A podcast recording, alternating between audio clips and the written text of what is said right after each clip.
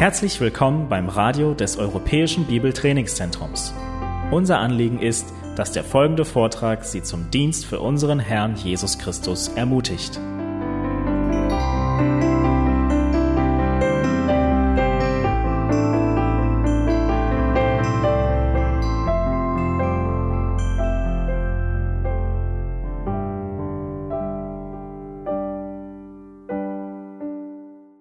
Anhand des Gebets könnt ihr schon in etwa ahnen, worum es geht hier in meinem äh, Vortrag heute. Wir würden gebeten, teilweise als Lehrer beim EBTC, äh, einen passenden Vortrag zum Reformationstag oder zum, zu diesem Anlass, 500 Jahre Reformation.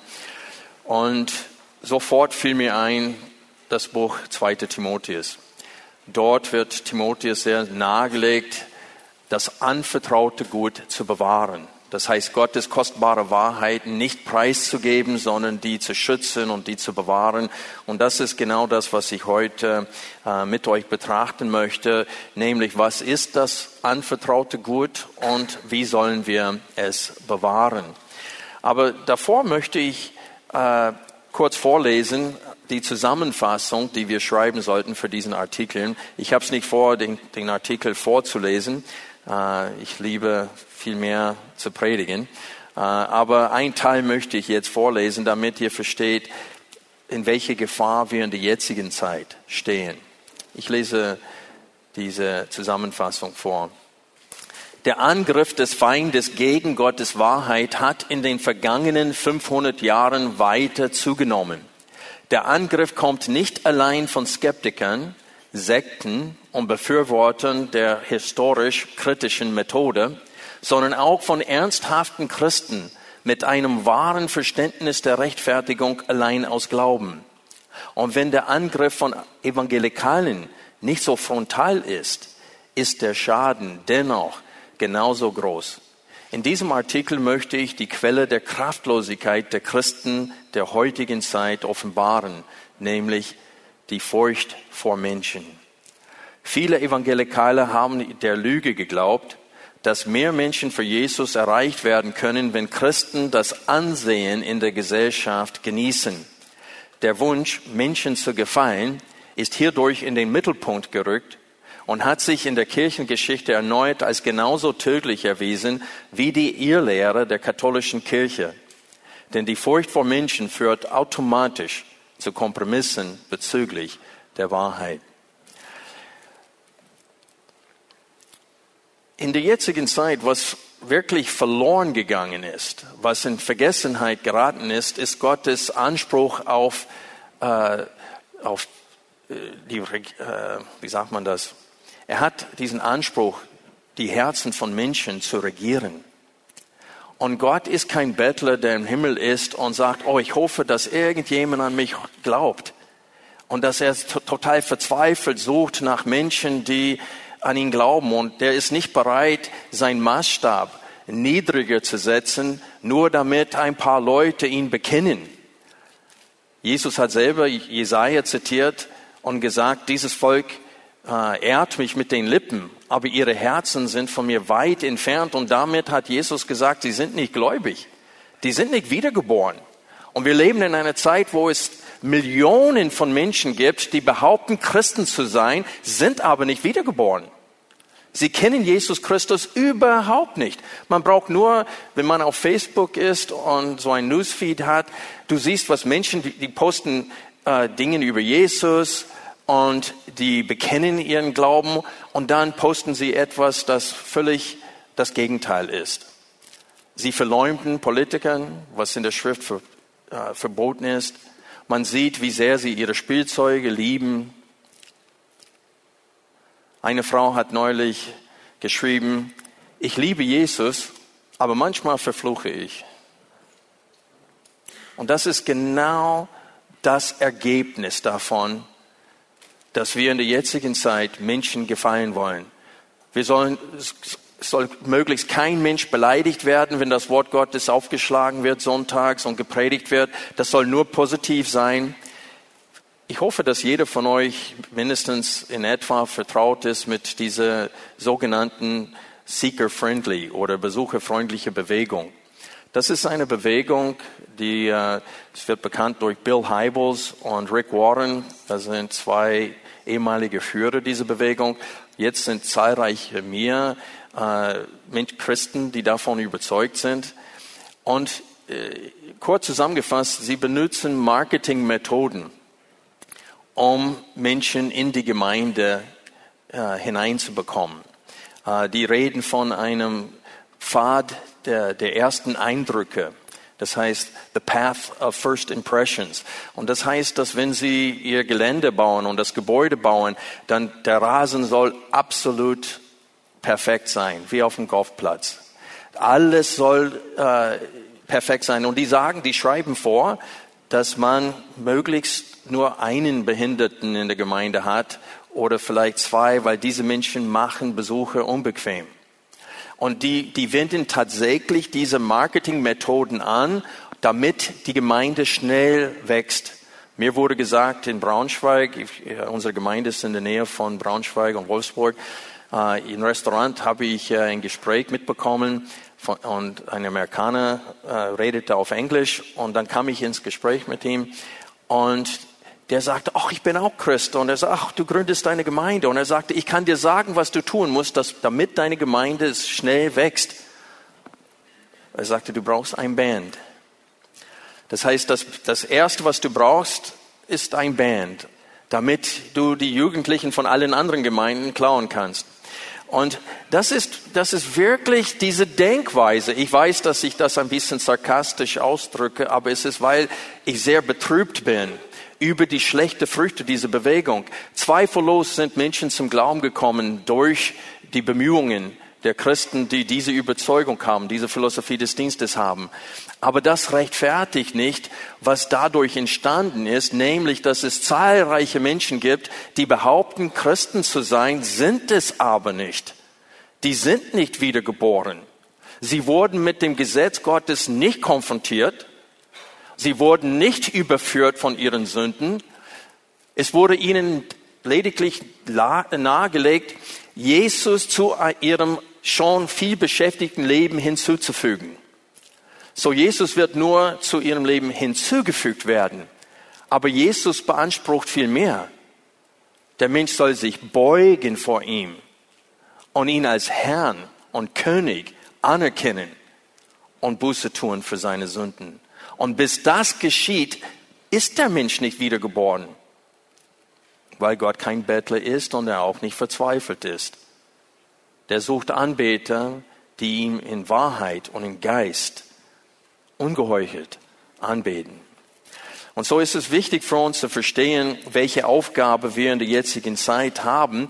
Und der, weil die schlechten Früchte von dieser sogenannten besucherfreundlichen Bewegung sind noch deutlicher geworden. Kennt ihr Emerging Church? Emerging Church ist ein Begriff für die Bewegung, die aus der besucherfreundlichen Bewegung gekommen ist. Das heißt, die hatten sich so lange äh, daran gewöhnt, den Menschen im Mittelpunkt zu stehen und ihn bloß nicht zu beleidigen. Das heißt, in besucherfreundlichen Gemeinden wird keine Gemeindezucht praktiziert. Das Wort Sünde ist tabu auf der Kanzel. Das Wort Buße über die Hölle oder Feuersee darf man auch nicht reden. Man muss durch positive Botschaften die Menschen an die Gemeinde irgendwie binden. Und aus dieser Bewegung ist es kein Wunder dann, dass es jetzt Menschen gibt, die früher Evangelikalen waren, die jetzt sagen, Mensch, wenn wir sagen, dass Jesus der einzige Weg ist, manche werden beleidigt. Und das können wir nicht tun. Und so, ihr Dogma ist jetzt geworden, wir dürfen keinen beleidigen. Keinen Menschen. Und dadurch sind sie bereit geworden, Gott zu beleidigen. Indem sie sagen, du kannst glauben, was du willst und trotzdem äh, kommst du in das Reich Gottes hinein. Es gibt mehrere Wege, die zu, äh, in den Himmel führen. Und das ist die Gefahr in der jetzigen Zeit. Und deswegen möchte ich betonen, dass wenn wir äh, rückblickend auf 500 Jahre Reformation schauen, und denken, dass es nur wichtig ist, dass wir glauben, dass die Rechtfertigung allein aus Glauben geschieht, dann liegen wir voll daneben. Denn es gibt zahlreiche Christen in der jetzigen Zeit, die genau das glauben. Aber sie predigen nicht mehr das Gesetz. Und sie glauben, dass das Gesetz nicht mehr nötig ist. Aber Paulus sagte, dass er überführt wurde, dass er ein Sünder ist und dass er Gnade nötig hat durch das Gesetz. Das steht in Römer 7. Und Paulus sagte, dass das Gesetz hat diese Aufgabe, uns zu Christus zu führen. Und wenn man die schlechte Nachricht nicht verkündigt, hat die gute Nachricht keine Bedeutung mehr. Erst wenn man versteht, in welcher Not er steht vor Gott, kann die gute Nachricht ihm helfen. Sonst versucht er nur, Jesus zu seinem vielbeschäftigten Leben hinzuzufügen. Jesus ist für ihn nur ein Vitamin, wodurch er dann seine eigenen Träume erfüllen kann. Und das wird Menschen gesagt. Probier mal Jesus. Er wird dir helfen, deine Träume zu verwirklichen. Und das ist, wir sind so weit gekommen. Freunde, wir können nicht schnell genug Gemeinden gründen, die bibeltreu sind, weil so viele, die früher bibeltreu waren, sind es jetzt nicht mehr. Versteht ihr? Ich kann das nicht so gut ausdrücken auf Deutsch. Aber die Gemeinden äh, weichen von der Wahrheit ab schneller, als wir neuen, neue Gemeinden gründen können. Das ist der Fall jetzt hier in Deutschland. Und deswegen möchte ich gemeinsam mit euch ähm, die Anweisungen des Paulus an Timotheus. Und diese Anweisungen sind nicht nur für Timotheus, sondern für alle Pastoren und alle Christen, für jede Generation, bis Jesus wiederkommt. Und wir möchten beginnen, indem wir ähm, Galaterbrief kurz ausschlagen, weil ich möchte einfach zeigen, dass der Brief, der wahrscheinlich am deutlichsten neben dem Römerbrief die Rechtfertigung allein aus Glauben verteidigt und darstellt, hat ein zweites Hauptthema. In Galater Kapitel 1, Vers 10 lesen wir Folgendes. Und übrigens, wenn ihr Kapitel 1 und Kapitel 2 von dem Galaterbrief zu einem späteren Zeitpunkt durchliest, was ihr sehen werdet, ist das Wort Menschen, Menschen, Menschen. Paulus sagt, ich habe mein Evangelium nicht von Menschen empfangen und auch nicht von einem Menschen.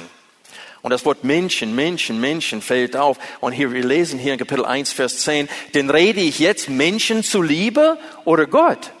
Oder suche ich Menschen zu gefallen? Wenn ich noch Menschen gefiele, so werde ich Christi Sklave nicht. Was Paulus hier sagt, ist, dass sein bisherigem Leben im, im äh, Judentum dass das nur ein Gefallen von Menschen war. Und das sehen wir anhand des Wortes noch. Paulus sagte, wenn ich noch Menschen gefiele, wenn ich immer noch dabei wäre, Menschen zu gefallen, damit ich Anerkennung von diesen Menschen genießen kann, wenn das immer noch mein Ziel wäre, dann werde ich Christi Sklave nicht. Und dann lesen wir in Kapitel 2, weil Paulus sagt in dieser Stelle, dass selbst wenn wir euch ein Evangelium verkündigen, äh, das anderes ist, als was wir euch bereits verkündigt haben, dann sollen wir verflucht sein. Das heißt, selbst wenn ein Apostel zu euch kommt und ein anderes Evangelium bringt, der soll verflucht sein. Und dann gibt er das Beispiel von Petrus, der das Evangelium äh, widersprochen hat, dem Evangelium widersprochen hat, äh, indem er sich zurückgezogen hatte und nicht mehr mit den äh, Christen aus den Nationen gegessen hatte. Und wir lesen davon in Galater 2 ab Vers 11. Als aber Käfers, und das ist nur der Spitzname für Petrus, nach Antiochia kam, widerstand ich ihm ins Angesicht, weil er durch sein Verhalten verurteilt war. Denn bevor einige von Jakobus kamen, hatte er mit denen aus den Nationen gegessen. Als sie aber kamen, zog er sich zurück und sonderte sich ab, da er was? sich vor denen aus der Beschneidung fürchtete. Das heißt Menschenfurcht. Der wollte Menschen gefallen. Und das ist der Apostel Petrus. Und wir können genau wissen, warum. Wenn wir in Apostelgeschichte lesen, was ist passiert damals in Kapitel 10, als er in das Haus von Cornelius hineingegangen ist, und mit ihm gegessen hat und mit den anderen Heiden. Als er zurück nach Jerusalem kam, sie haben ihn zur Rede gestellt und haben gesagt, wie konntest du es wagen, in das Haus von Heiden hineinzugehen und mit ihnen zu essen? Und er musste sich verteidigen. Und er sagte, ach, das war so viel Mühe damals, dieses Mal weiche ich lieber aus. Ich gehe diesem Problem aus dem Weg und ich ziehe mich einfach zurück und dann muss ich nicht mich mit diesem Thema noch einmal auseinandersetzen. Und Paulus hat ihn dann vor der gesamten Mannschaft äh, zurückweisen müssen. Und Paulus nützt das als Beispiel in dem Galaterbrief, um zu sagen, so, sobald wir anfangen, Menschen zu fürchten, fangen wir an, uns vor dem Evangelium zu schämen. Und ein wichtiger, wichtiger Bestandteil des Evangeliums ist das Gesetz. Wir sehen das in 1 Timotheus Kapitel 1. Es ist eindeutig, dass Paulus sagt, äh, er sagte, dass das Gesetz ist im Einklang mit meinem Evangelium, das mir anvertraut wurde. Und so ist es wichtig für uns zu begreifen, dass wir das anvertraute Gut bewahren sollen. Und was ich gleich betonen möchte, ist, die gesamte Bibel ist das anvertraute Gut. So lass uns jetzt 2. Timotheus aufschlagen. Ich muss gucken. Gut, noch 40 Minuten. Dann werde ich nicht anfangen, zu schnell zu reden. 2. Timotheus. Aber wenn ihr 2. Timotheus Kapitel 1 aufgeschlagen habt, schaut auf, erst, äh, auf den vorletzten Vers in 1. Timotheus. 1. Timotheus Kapitel 6, Vers 20. Entschuldigung. Benedikt hat diesen Vers gestern Abend zitiert. Paul schrieb an Timotheus zum Schluss des ersten Briefes, O Timotheus, bewahre das anvertraute Gut. Und dann setzt er auch dort äh, an in 2 Timotheus Kapitel 1, achte auf Vers 14. Bewahre das schöne anvertraute Gut durch den Heiligen Geist, der in uns wohnt. Und so er endet den ersten Brief an Timotheus mit dieser Ermahnung, bewahre das anvertraute Gut. Und er beginnt zweite Timotheus mit derselben Ermahnung, nämlich bewahre das anvertraute Gut. Und da fügt er das Wort schön hinzu. In manchen Übersetzungen ist das das Wort edel oder kostbar. Und das ist genau in diesem Zusammenhang, was das Wort bedeutet. Und das Wort gut bedeutet ein Schatz. Das ist etwas, das man äh, vielleicht in einer Bank abgeben wurde, dass es für dich aufbewahrt wird. Es ist etwas Kostbares, das ist äh, ein anvertrautes, ein Gut, das du anderen anvertraust zur Bewahrung. Und das ist, was Paulus hier sagt. Und er benutzt diese, äh, diese Gedanken, etwas Kostbares einem anderen anvertrauen, anzuvertrauen, schon in 2 Timotheus Kapitel 1, Vers 12. Wir lesen hier, um diese Ursache willen leide ich dies auch, aber ich schäme mich nicht, denn ich weiß, wem ich geglaubt habe und bin überzeugt, dass er mächtig ist, mein anvertrautes Gut bis auf jenen Tag zu bewahren. Na, die, die die Schlachtübersetzung dabei haben, haben gerade was anderes gelesen. Das, das mir anvertraute Gut steht da. Aber in der Urschrift ist das ein Genitiv und das ist das Wort mu und das heißt, auf Englisch würde man das übersetzen of me. Das Gut of me, das heißt meines Gutes. Nicht von mir, sondern das mir anvertraut wurde. Und deswegen ist die Elberfrede hier zu bevorzugen, weil Paulus macht so eine Art Wortspiel. Er sagt, mein anvertraut, mein Gut, das heißt alles, was mir kostbar ist, habe ich Gott anvertraut. Mein ganzes Leben, alles, was ich habe und bin, habe ich Gott anvertraut und er ist fähig, das zu bewahren. Er wird es bewahren bis zum letzten Tag. Die Frage jetzt, sagte Timotheus, ist, ob wir sein anvertrautes Gut bewahren werden, ob wir sein kostbaren Schatz bewahren werden. Das ist die Frage hier. Und so Paulus legt Timotheus nahe, am Ende des ersten Briefes und zum Beginn des zweiten Briefes, bewahre das Schöne, das Kostbare, anvertraute Gut. Und Paulus verwendet das Wort anvertraut öfters in den Briefen. Äh, wir können kurz 1 Timotheus 1, Vers 11 aufschlagen.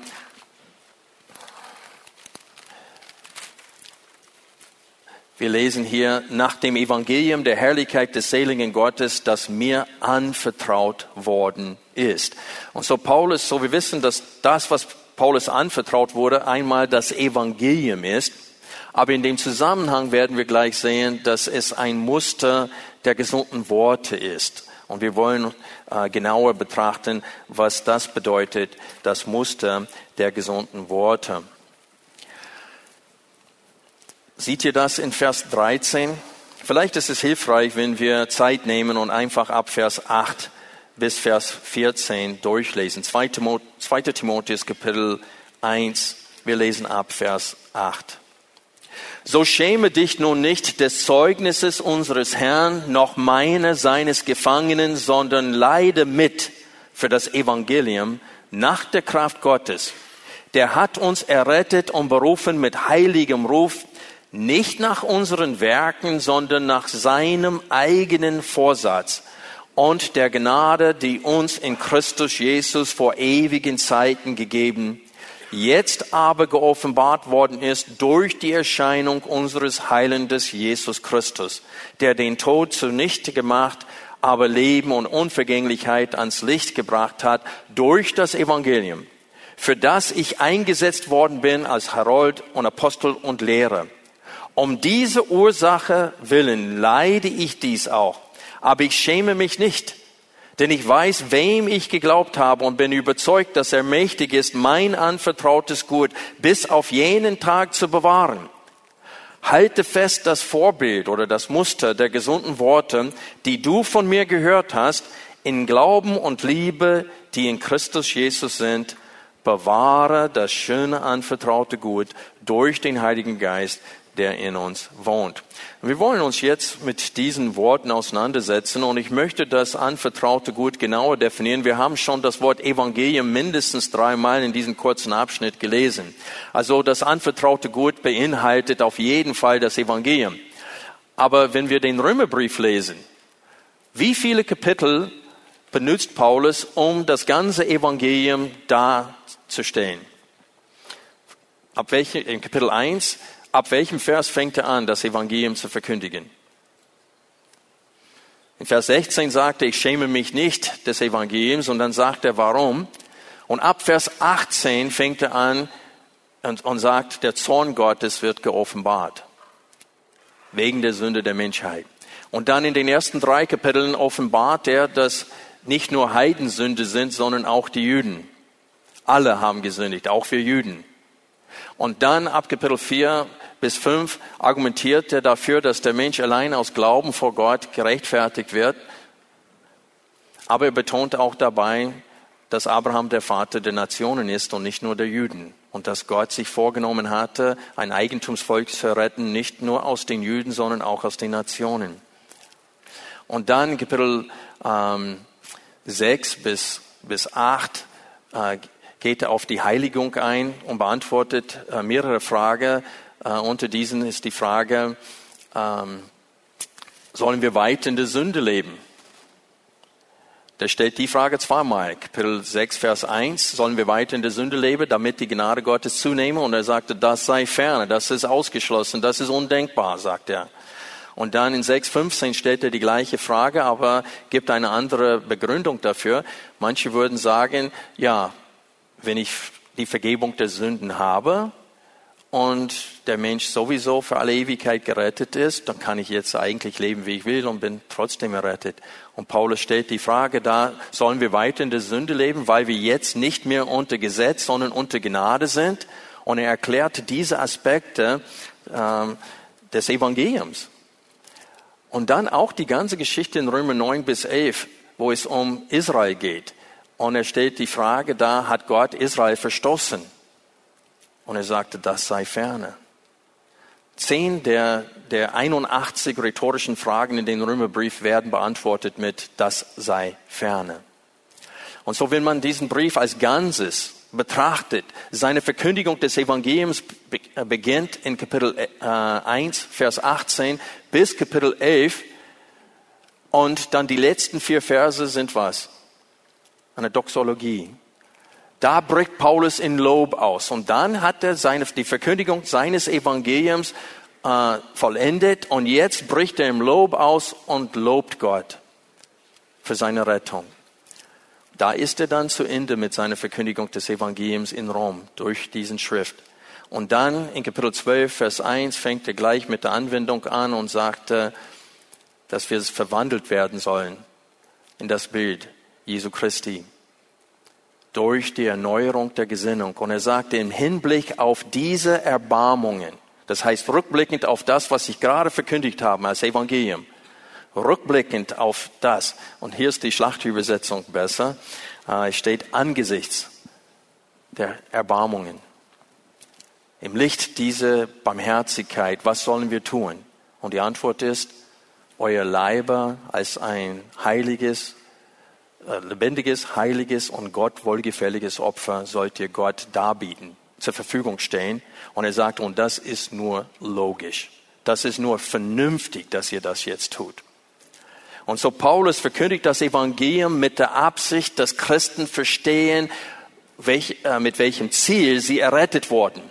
Gott hat euch gerettet, gerettet, damit ihr von nun an für ihn leben.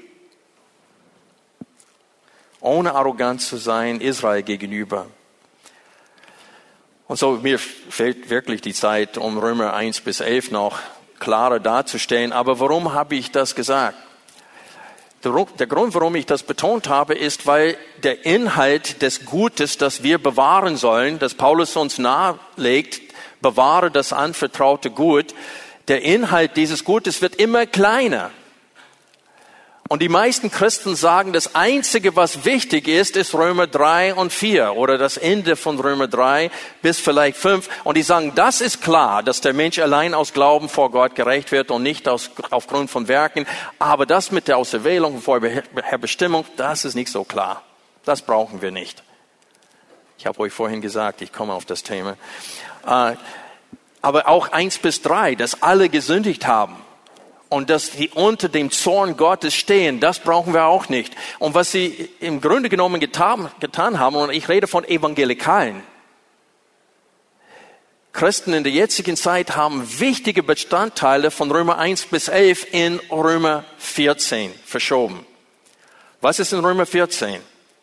Da sind diese zweifelhafte Fragen, ob man äh, den Sabbat heilig hält oder jeden Tag gleich sieht, ob man gewisses Fleisch isst oder nicht isst. Und das ist das Problem zwischen Juden und Heiden. Und Paulus sagte, jeder soll seinem eigenen Gewissen vor dem Herrn gehorchen in dieser Hinsicht. Und so, die nehmen wichtige Bestandteile des anvertrauten Gutes und die schieben das in Römer 14 und sagen, das ist nicht wichtig. Und die sagen, das ist auch nicht klar. Ich kriege Ärger hier in Deutschland nicht, weil ich glaube, dass die Schrift inspiriert ist, und auch nicht, weil ich glaube, dass die Schrift äh, fehlerlos ist. Ich kriege Ärger, weil ich der Überzeugung bin, dass die Schrift klar ist und sogar leicht zu verstehen ist, wenn man sich, äh, wenn man richtig ansetzt. Und so, wir leben in einer Zeit, in der die Bibel kleiner und kleiner und kleiner wird. Und dadurch bewahren wir das anvertraute Gut auf gar keinen Fall. Wir versagen gewaltig darin, das anvertraute Gut zu bewahren, wenn wir kein gut ausgearbeitetes Glaubensbekenntnis für unsere Gemeinden haben, das ein Muster der gesunden Worte ist. Warum verwendet Paulus hier in 2 Timotheus Kapitel 1 das Wort Muster? Wir lesen in Vers 13, halte fest das Vorbild oder in der Schlachtübersetzung das Muster der gesunden Worte. Und Paulus verwendet immer wieder in der Schrift das Wort gesund für die Lehre. Ähm, zum Beispiel, ich, ich, ich zähle diese nur kurz auf. 1. Timotheus 1, 6 bis 11 verwendet er das Wort. In Kapitel 4, Vers 16. In 1. Timotheus 6, 3 bis 4. In 2. Timotheus 4, Vers 3 und dann nochmal in Titus 1, 9. 1, 13 und dann Kapitel 2, 1 bis 2. In allen drei Pastoralbriefen, wo Paulus an Pastoren schreibt, und ihnen nahelegt, dass sie das Wort Gottes bewahren sollen, sagt er, es ist die gesunde Lehre. Das ist das Wort äh, für Hygiene. Das heißt Reinheit, Sauberkeit. Und ihr wisst, im Krankenhaus, wenn nicht genug ähm, Sauberkeit da ist oder auch zu Hause, äh, man kann krank werden.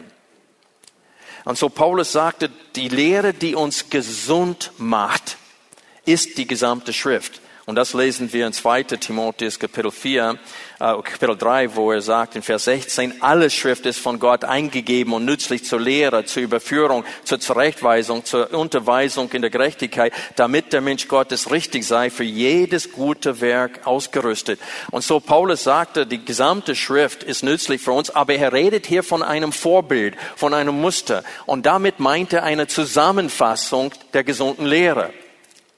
Und so die Aposteln haben damals ganz klar von den Büchern der Bibel stichpunktmäßig Wahrheiten zusammengefasst und die Gemeinde wussten, was die waren. Denn in Apostelgeschichte 2 werden die was genannt? Die Lehre der Apostel wird es genannt. In Epheser Kapitel 4 nennt Paulus das das Band des Friedens. Das Band des Friedens, Doppelpunkt, und da kommen sieben Stichpunkte die fassen zusammen den Inhalt von Epheser 1 bis 3. Und so Paulus sagte damit, die, was ich in Epheser Kapitel 1 bis Kapitel 3 in Kurzform geschildert habe und, und, geschrieben habe, das ist das Band des Friedens, wodurch ihr jetzt die Einheit des Geistes bewahren sollt in den Ortsgemeinden. Und dann Paulus sagt in Apostelgeschichte 20, er nennt es den ganzen Ratschluss Gottes. Er sagte, in den drei Jahren, in denen ich unter euch in Ephesus war, habe ich euch den ganzen Ratschluss Gottes verkündigt. Und so, ob es genannt wird, das Muster der gesunden Worte, ob es die Lehre der Apostel genannt wird, ob es das Band des Friedens genannt wird, ob es den ganzen Ratschluss Gottes genannt wird, es bezieht sich alles auf eine Zusammenfassung der gesunden Worte, die in der Bibel zu erkennen sind. Und Paulus definiert es noch deutlicher in 2 Timotheus 1, indem wir lesen hier, die du von mir gehört hast. So er sagt Timotheus, das, was du von mir gehört hast. Dann müssen wir uns fragen, was hat er von Paulus gehört? Nein. Ein Großteil des Neuen Testamentes sind die Briefe von Paulus. Wir brauchen uns nicht fragen, was hat Paulus gelehrt? Was meint er mit diesen ähm, Muster der gesunden Worte. Aber wie ich vorhin gesagt habe, die meisten Christen in der jetzigen Zeit kennen die Briefe von Paulus überhaupt nicht. Die können dir nicht sagen, was in Kapitel, in Römer 1, 2, 3, 4 bis durch alle 16 Kapitel, sie können dir nicht sagen, was der Inhalt ist, kurz und bündig aus dem Stehgreif zusammenfassen. Aber das sollten wir in der Lage sein, das zu tun. Das nützt nichts, Freunde, wenn wir hier die ganze Zeit von die Schrift allein reden. Aber wir kennen sie nicht. Du kannst sagen, ich glaube an die Schrift allein, aber wenn du nicht in der Lage bist, von, von, von der Beweisführung der Aposteln selbst die zu bedienen und, und zu argumentieren, wie sie argumentiert haben aus der Schrift her, dann glaubst du, da musst du dich fragen, glaube ich wirklich daran? Die Schrift allein. Wir Christen tendieren dazu, ganz fromme Sprüche auf den Lippen zu nehmen, ständig. Und wir kennen diese christliche äh, Wortschatz, diese Vokabular, äh, Barmherzigkeit, Liebe. Und wir können diese Worte so leicht reinfließen lassen in dem, was wir einander sagen. Aber letztendlich ist die Frage, lebe ich das aus, was da geschrieben steht? Habe ich verstanden, was da geschrieben steht? Kann, bin ich in der Lage, das auch anderen zu vermitteln? Und so, es steht nicht zur Debatte, was das anvertraute Gut ist. Und falls jemand mich falsch verstanden hat, es ist nicht nur Römer 1 bis 11, sondern auch Römer 12 bis 16, wo es geht um die Anwendung dieser Lehre. Kapitel in Römer 12 bis 16 haben wir die Forderungen der Gnadenlehre. Was fordert Gott von uns jetzt? Im Licht seiner Gnade in unserem Leben. Und das gehört genauso zu diesem Muster, zu diesem Vorbild der gesunden Lehre. Warum sage ich das? Wir haben einen Begriff für Christen, die sich sehr gerne mit der systematischen Theologie auseinandersetzen, aber ihr Leben ist katastrophal. Wir nennen sie Armchair Theologians. Das heißt, äh, diese Stühle haben, wie heißt das, wo man die, ha? Armlehnen. Wir nennen sie Armlehne Theologen. Die, die wollen nur rumsitzen und diskutieren. Aber das wirklich ausleben, was sie verstanden haben, nicht so gern. Und wir sind alle natürlich betroffen hiervon. Jeder von uns kämpft mit dem eigenen Fleisch. Das, wir, das, das spreche ich nicht an hier. Wir alle befinden uns in einem Kampf. Aber die Frage ist, wenn wir reden von Sola Scriptura, glauben wir wirklich dran? Und wenn wir daran glauben, dann werden wir so vertraut sein mit diesem Buch. Und das ist das Wichtigste, wenn wir das Anvertraute gut bewahren sollen, dann setzt das voraus, dass wir es vorher was kennen. Das Zweite, aber in meinen Notizen ist es das Erste, falls ich durch, durcheinander komme mit den Zahlen. Wenn wir Gottes Anvertraute gut bewahren sollen, was müssen wir tun? Das Erste ist, wir dürfen uns nicht schämen vor dieser Wahrheit. Und das ist das gravierende Problem, das ernstzunehmende Problem der jetzigen Zeit. Und ich muss ehrlich sagen, in den 20 Jahren in denen ich hier in Deutschland bin, habe ich mich dermaßen einschüchtern lassen von der Kultur hier. Weil Deutsche, die reden über den Glauben nur zu gewissen Jahreszeiten oder an gewissen Orten, nämlich in der Kirche. Aber im Alltag, das Thema ist tabu. Und ich habe das gemerkt und ich habe mich irgendwie angepasst. Als ich zuerst nach Deutschland kam, alle, haben alle gedacht, dass ich einer Sekte angehöre. Erstens aus Amerika, zwei, und das war sehr leicht zu erkennen. Äh, und zweitens, so viel Freimütigkeit. Ich habe nur von Jesus erzählt. Und da habe ich gedacht, oh, nicht, dass ich als einer aus einer Sekte äh, gesehen werde. Also ich muss das einen Gang runterschalten. Und dann war es noch ein Gang runter und dann noch ein Gang. Und jetzt muss ich ehrlich sagen, ist es nur noch selten geworden, dass ich Menschen wirklich konfrontiere mit ihrem geistlichen Zustand. Früher kam ich immer nach Hause von einer Reise und hab, meine Frau wusste, es wird gleich, er wird gleich erzählen. Äh, heute, Schatz, ich war im Zug heute und hatte ich da ein Gespräch gehabt und dann habe ich dir immer erzählt. Und dann auf einmal habe ich nichts mehr erzählt. Ich wollte nur meine Ruhe in dem Zug haben und sitzen. Und so, Freunde, wir dürfen nicht uns nicht schämen. Und das ist der Grund, warum Paulus das so sehr betont hier in 2. Timotheus. Seht ihr das in Kapitel 1? In, Kapitel, in 2. Timotheus Kapitel 1, Vers 8. So schäme dich nun nicht des Zeugnisses unseres Herrn, noch meine seines Gefangenen. Dann nochmal in Vers 12. Paulus sagt, um diese Ursache willen leide ich dies auch, aber ich schäme mich nicht. Und dann in Vers 16. Der Herr gebe dem Hause des Onesiphorus Barmherzigkeit, denn er hat mich oft erquickt und sich meiner Ketten nicht geschämt.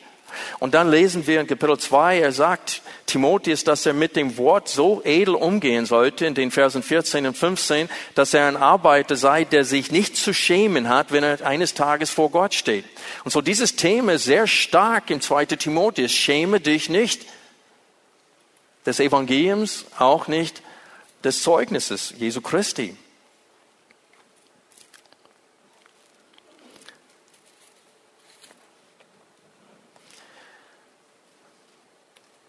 In diesem Brief wird das Leiden sehr stark betont.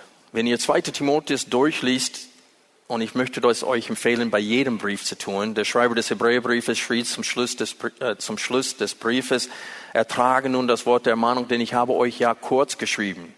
Das ist die Sicht der Schreiber, die inspirierten Schreiber. Die haben das als eine Predigt gesehen und nicht als eine Schatztruhe, wo jeder äh, aus einem, jedem Vers was nehmen kann und eigene Gedanken verkündigen kann. Und hier sehen wir, dass durch das ganze Brief das Leid äh, betont wird. Kapitel 1, Vers 8 sondern leide mit für das Evangelium nach der Kraft Gottes. Vers 12, um diese Ursache willen leide ich dies auch. Und dann in äh, Kapitel äh, 2, Vers 3, nimm teil an den Leiden als ein guter Streiter Christi Jesu. Und dann ab äh, Vers 8, halt im Gedächtnis Jesus Christus, auferweckt aus den Toten, aus dem Samen Davids, nach meinem Evangelium, in dem ich Leid ertrage bis zu Fesseln. Und dann in Kapitel 3, Vers 1 sagt Paulus, schwere Zeiten werden auftreten. Und er beschreibt damit auch unsere Zeit die Zeit, die auf uns äh, kommt. Also Benedikt Peters und auch Wolfgang Nestvogel, die beiden haben klar und deutlich gesagt, die Verfolgung kommt. Und sie kommt mit Gewissheit.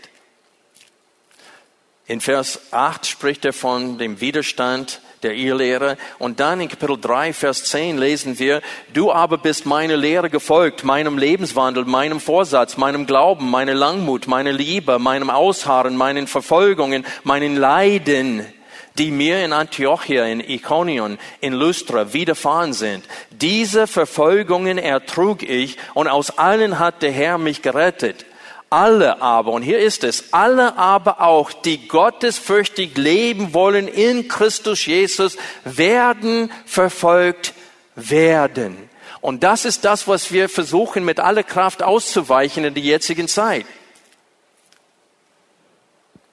Pastoren wollen gemocht werden auf der Kanzel. Die wollen Menschen unterhalten. Ich erlaube mir hin und wieder einen Witz, aber ich muss ehrlich sagen, das Predigen ist nicht lustig. Und Gottes Wort ist auch nicht lustig. Es ist wichtig für uns zu verstehen, der Pastor, es ist nicht seine Aufgabe, seine Gemeinde zu unterhalten. Es ist seine Aufgabe, das Wort Gottes zu verkündigen und ohne sich äh, zu schämen.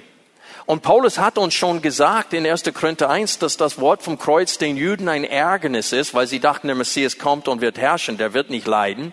Und für die Heiden es ist eine absolute Torheit, aber er sagt, aber für den Berufenen. Ich habe gemerkt, ich habe euch Arbeit gemacht. Ich bleibe hier stehen jetzt. Äh, tut, tut, tut, mir leid. Äh, bei uns bin ich angekabelt. Da kann ich nicht äh, sehr weit gehen. Ähm, wo war ich?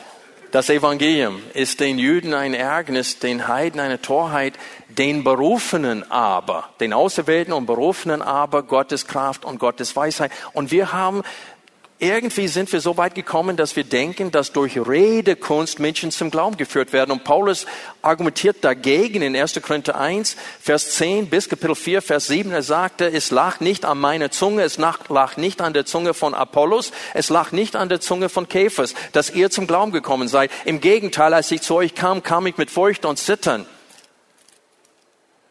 Und ich habe mich vorgenommen, obwohl ich gut reden kann, ich habe mir vorgenommen, nichts anderes unter euch zu wissen, als nur Jesus Christus und ihn als gekreuzigt.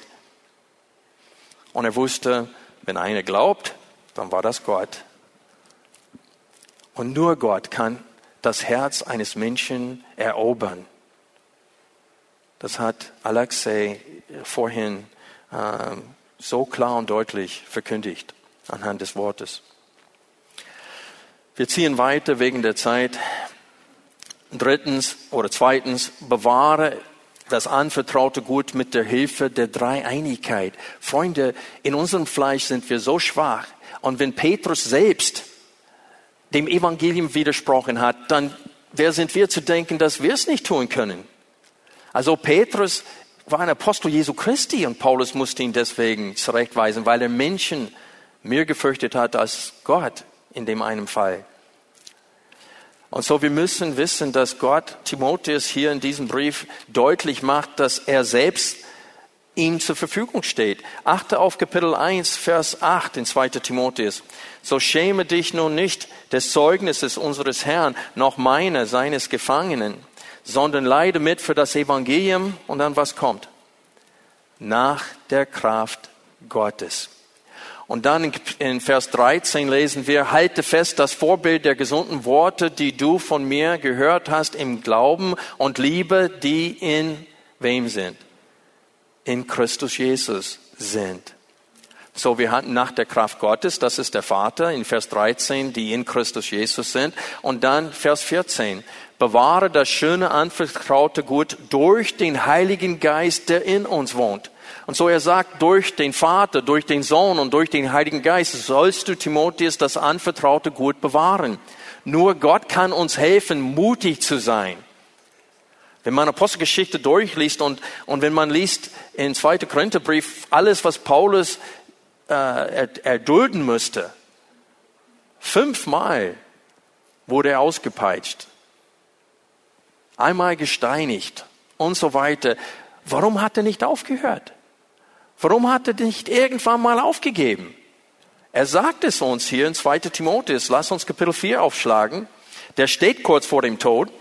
Er sagt Timotheus, du bist bald dran. Bis jetzt haben sie mich verfolgt. Aber sobald ich tot bin, werden sie ein, ein neues Ziel brauchen. Und Timotheus, du wirst das neue Ziel sein. Und er bereitet ihn vor für das Leiden, was sicherlich nach dem Tod Paulus ein, äh, des Paulus eintreten wird. Und in Kapitel 4, Vers 6 lesen wir, denn ich werde schon als Trankopfer gesprengt und die Zeit meines Abscheidens steht bevor. Ich habe den guten Kampf gekämpft. Ich habe den Lauf vollendet. Ich habe den Glauben bewahrt. Und dann sehen wir, unter welchen Umständen er das tun musste. Ab Vers 14 schrieb Paulus, Alexander der Schmied hat mir viel Böses erwiesen. Der Herr wird ihm vergelten nach seinen Werken. Vor ihm hüte auch du dich. Denn er hat unseren Worten sehr widerstanden. Bei meiner ersten Verteidigung stand mir niemand bei, sondern alle verließen mich. Es werde ihnen nicht zugerechnet. Und hier kommt es, Vers 17. Der Herr aber stand mir bei und stärkte mich. Und Freunde, das haben auch wir nötig. Ich weiß noch das erste Mal, dass ich in Grace Church of DuPage in Warrenville, Illinois, predigen sollte. Und das ist ein, eine sehr große Gemeinde und eine der Diakonen ist gestorben. Und der Pastor äh, war krank, krebskrank und lag im Sterben. Einer der Mitälteste war auf einer Dienstreise und die Witwe hat mich gebeten, die Beerdigung durchzuführen. Und ich hatte solche Angst. Phil Webb, der hier auf Englisch gesungen hatte, der war unser Chorleiter und wir beide sollten diese Beerdigung durchführen. Und ich saß da unten und Phil hat weiter uns geleitet. Wir haben Lieder gesungen und dann habe ich gedacht, oh, nur noch zwei Lieder und dann bin ich dran. Oh, nur noch ein Lied, dann bin ich dran. Ach, nur noch eine Strophe, dann bin ich dran. Und ich saß da und ich habe gesagt, Gott, das kann ich nicht, es sei denn, du mir hilfst. Und wir hatten so vier Stufen hoch und ich musste wirklich ich stand auf, nahm meine Bibel und ich, ich ging linke Fuß, rechter Fuß, linke Fuß. Das musste ich mir sagen. Meine Beine fühlten sich wie Blei. Und dann bin ich die Treppe hochgegangen und ich wusste, ach Tim, du willst stolpern und das wird peinlich sein. Und das war alles Menschenfurcht. Und ich hatte das Gott bekannt. Ich habe gesagt, Gott, das ist nur Menschenfurcht. Es ist furchtbar, aber sie ist, sie ist da. Ich brauche deine Hilfe. Und als ich auf die Kanzel gekommen bin, kam Gottes Frieden auf mich zu, so wie ich habe es vielleicht nur zweimal seitdem erlebt. Und Gott stand mir bei in meiner Not und ich konnte so klar und deutlich verkündigen wie auch heute. Gott hat mir so viel Freimütigkeit geschenkt bei dieser Beerdigung. Und das war reine Gnade. Und er wollte mir zeigen, ja, du kannst das nicht, aber mit meiner Hilfe schon. Und es gibt viele Pastoren, in der jetzigen Zeit hier in Deutschland, die Buße tun müssen vor dem Herrn, weil sie Menschen gefallen wollen anstatt Gott. Und sie verkündigen nicht den ganzen Ratschluss Gottes. Und so Paulus sagte Timotheus, schäme dich nicht, vertraue Gott. Und dann sagt er, vertraue das schöne, anvertraute Gut anderen Menschen an. Und jetzt müssen wir Gas geben. 2, Vers 2.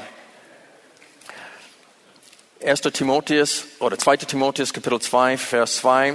Und was du von mir in Gegenwart vieler Zeugen gehört hast, das vertraue treuen Menschen an, die tüchtig sein werden, auch anderen zu lehren. Das Wort Menschen hier bezieht sich auch auf Frauen.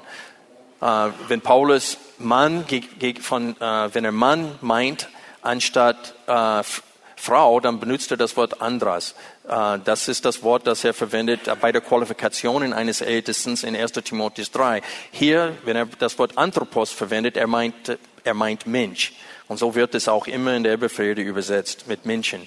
Und so er sagte hier, vertraue treuen Menschen an die tüchtig sein werden oder fähig sein werden, auch andere zu lehren. Siehst du, da sind vier Generationen hier. Paulus, Timotheus, treuen Menschen, die fähig sind, auch anderen zu unterrichten. Und so ist das Evangelium zu uns gekommen.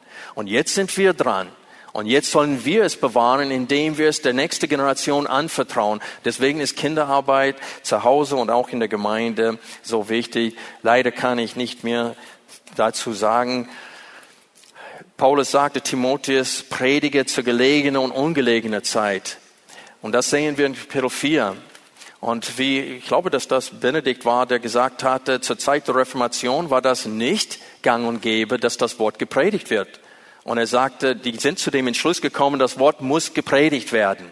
Und so ist es auch in der jetzigen Zeit. Wir nehmen die Predigt nicht aus der Zeitung, wir nehmen die Predigt aus der Schrift. Gott hat sich nicht verändert, der Mensch leider auch nicht, er hat sich auch nicht verbessert. Und alles, was geschrieben steht, ist nützlich für uns. Und das sagt Paulus in 1. Korinther 10. Das könnt ihr später lesen. Und so das Alte Testament sowie das Neue soll auch in der jetzigen Zeit gepredigt werden. Das ist, was Paulus sagt in 2 Timotheus 3. Er definiert das Wort Gottes auch als das Alte Testament und er sagte, die Schriften, die du gekannt hast, Timotheus, von Säugling an und zu der Zeit war nur das Alte Testament geschrieben. Und so ist es eindeutig, es beinhaltet das Alte Testament, es beinhaltet das Gesetz. Und Gott benutzt gerade das, um uns zu überführen und zu zeigen, wie sehr wir die Gnade brauchen in Jesus Christus.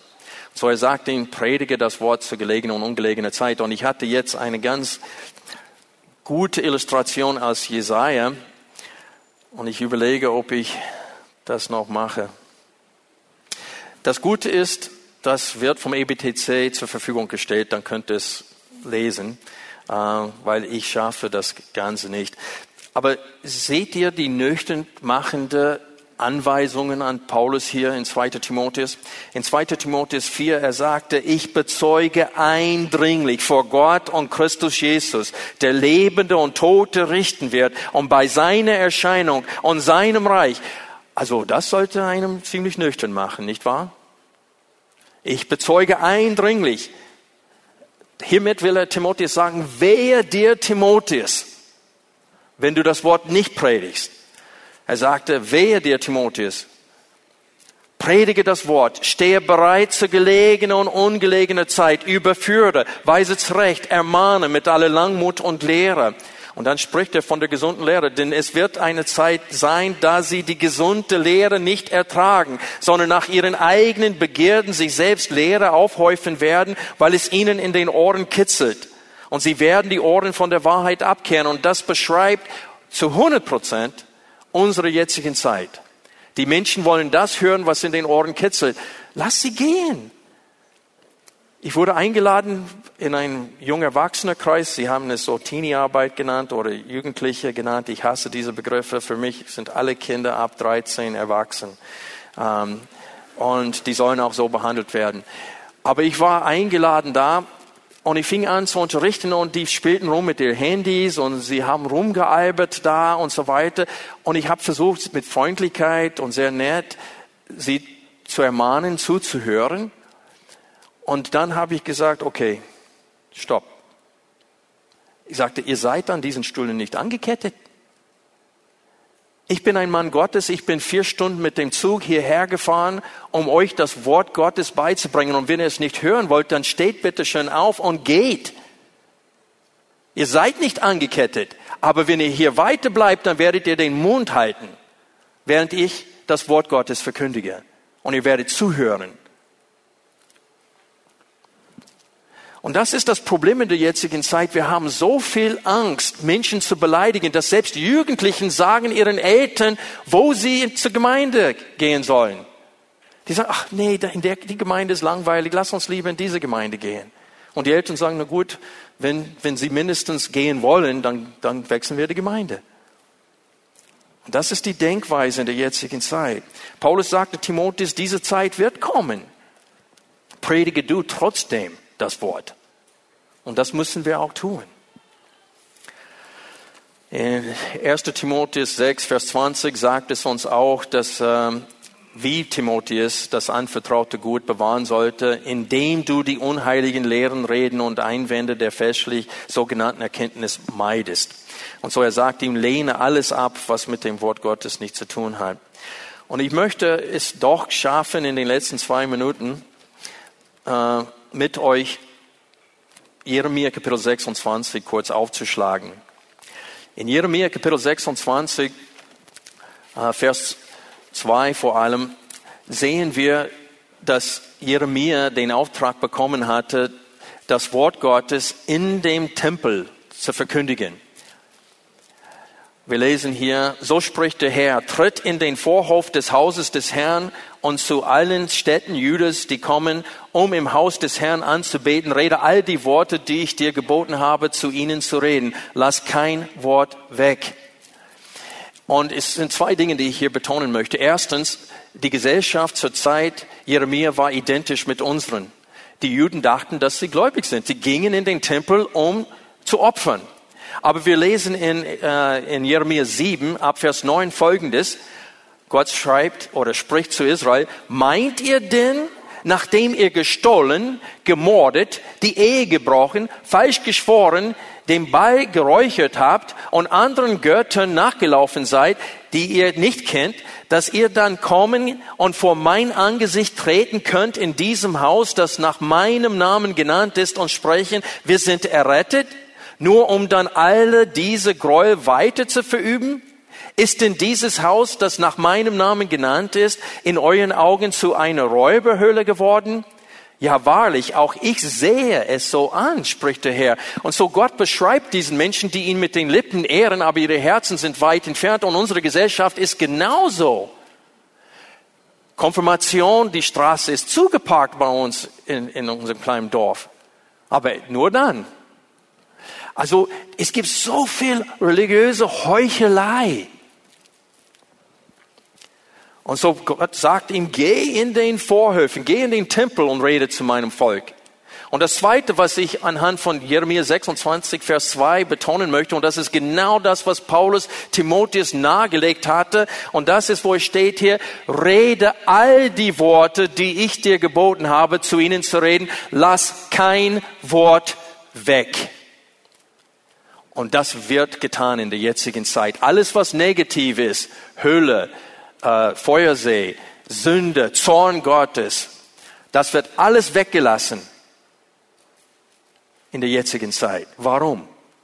Weil es was, weil sie gemocht werden möchten von den Menschen. Und Jeremia stand vor dem sicheren Tod hier, denn wenn man weiterliest in 26 wird das Beispiel quasi eingeschoben von dem Propheten Uriah, der dieselbe Botschaft an denselben König verkündigt hatte, der ist geflohen und der König hat ihn aus Ägypten zurückholen lassen und hat ihn mit dem Schwert umgebracht. Und im Angesicht einen sicheren Tod, wie hat dann Jeremia darauf reagiert? Er sagte, in Kapitel 26, Vers 11, da sagten die Priester und die Propheten zu den Obersten und zum ganzen Volk, dieser Mann verdient das Todesurteil, denn er hat gegen diese Stadt geweissagt, wie ihr mit euren eigenen Ohren gehört habt. Jeremia aber sagte zu den Obersten und zu dem ganzen Volk, der Herr hat mich gesandt, gegen dieses Haus und gegen diese Stadt all die Worte zu weissagen, die ihr gehört habt. Und nun bessert eure Wege und Taten und hört auf die Stimme des Herrn, eures Gottes. Also vor dem sicheren Tod, die wollen ihn schon umbringen und dann sagt er, bessert eure Wege und Taten und hört auf die Stimme des Herrn. Und die wollen ihn weiterhin umbringen und er sagt, ich, ich bin in euren Händen. Macht mit mir, was ihr wollt, aber dies sollt ihr wissen. Und im Angesicht des sicheren Todes verkündigt er trotzdem das Wort des Gottes. Warum? Weil er mehr Angst vor Gott hatte als vor den Menschen. Und wenn ihr liest, ich glaube in Kapitel 1 oder Kapitel 2, wie Gott Jeremia gerufen hatte. Gott sagte ihm, wenn du dich erschrecken lässt vor diesem Volk, ich werde dich erschrecken vor dem Volk. Du darfst nicht zurückweichen. Du musst genau das sagen, was ich dir sage. Und das ist das Problem. Ist Pastoren glauben nicht, dass sie in den Schuhen von Propheten stehen in der jetzigen Zeit und in den Schuhen der Apostel. Sie müssen genauso auftreten wie die Apostel und wie ähm, äh, die Propheten aufgetreten sind. Das ist, was Paulus Timotheus in 1. Timotheus und in 2. Timotheus nahelegt, durch dieses eindringlich, diese Warnungen vor Jesus Christus, der bereit ist, die, die Toten und den Lebendigen zu richten. Predige das Wort. Die Zeit ist alle, aber ich hoffe, dass ihr sehen konntet, dass auch in der jetzigen Zeit brauchen wir Reformation, wie Dr. Nessvogel gesagt hatte. Es gab immer die Notwendigkeit zu kämpfen für die Wahrheit und auch in der jetzigen Zeit.